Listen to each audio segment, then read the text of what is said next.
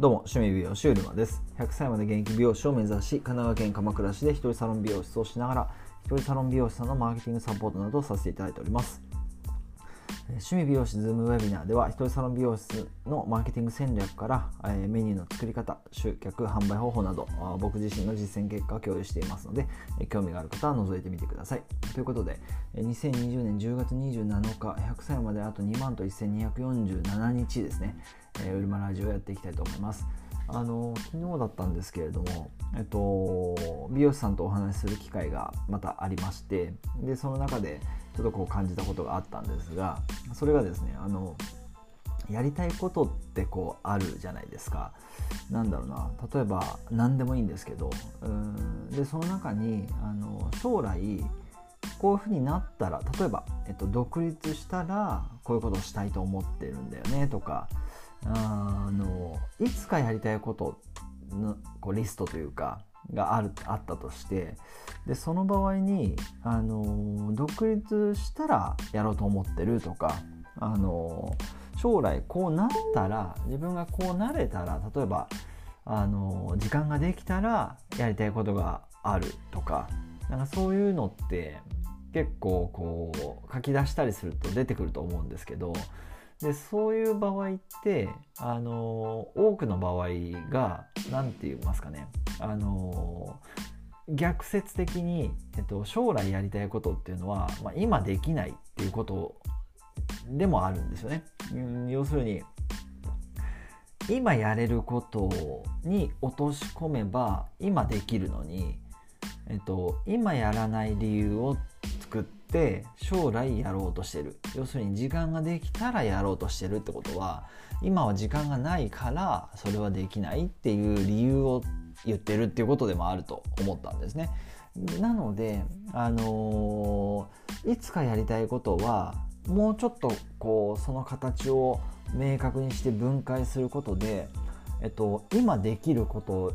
につながるあ今できることもその中にあるんじゃないかなっていうことですね。っていうことがまあ見えてきたということです。なので、あのー、そう考えていけば今できないことってないっていうふうに思うんですよね。うん、将来やりたいことの中に今絶対にできることが見えてくるっていうふうなことを感じてまああのー、例えば将来独立したらその独立したサロンの、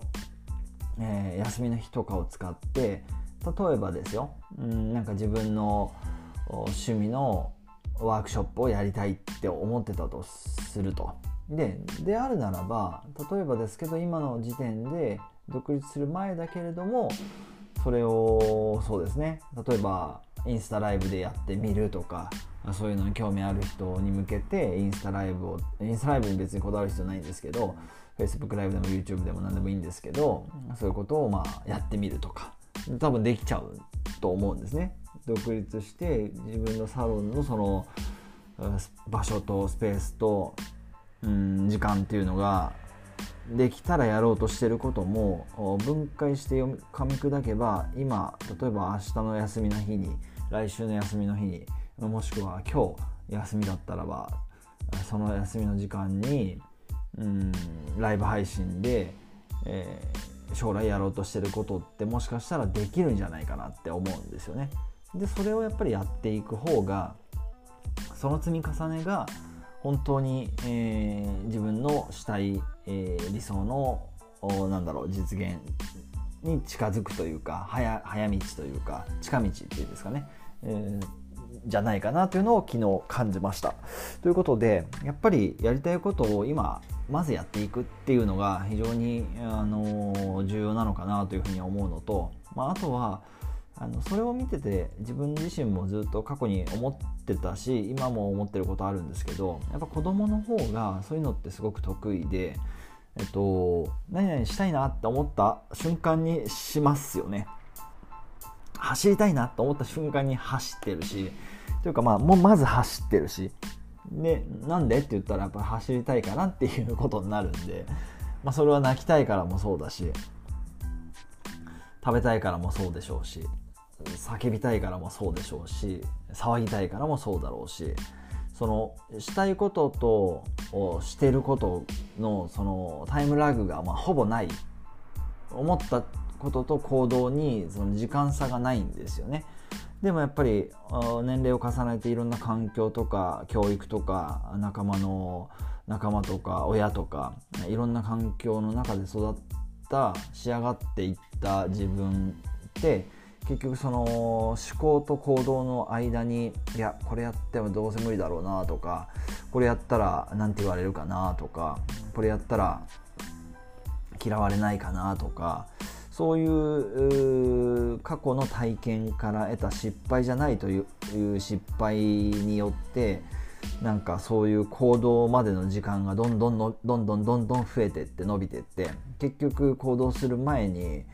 その考えたことがあるのにそれを行動に起こす前にしないとかやめとこうってなったりいやこれ俺にはどうせ無理だなって思ってみたり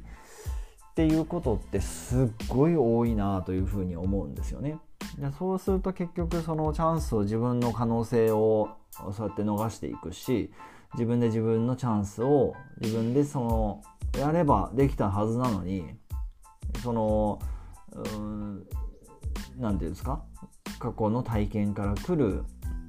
自分の自分で自分の枠を決めるっていうあのよくあるやつのせいによって自分が結局その自分の可能性をなくしたり自分で自分のチャンスをなくしてると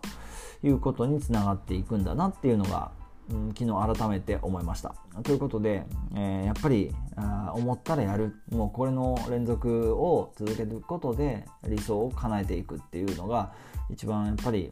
改めて今この時代にこう必要なことなのかな。そのフットワークの軽さというか、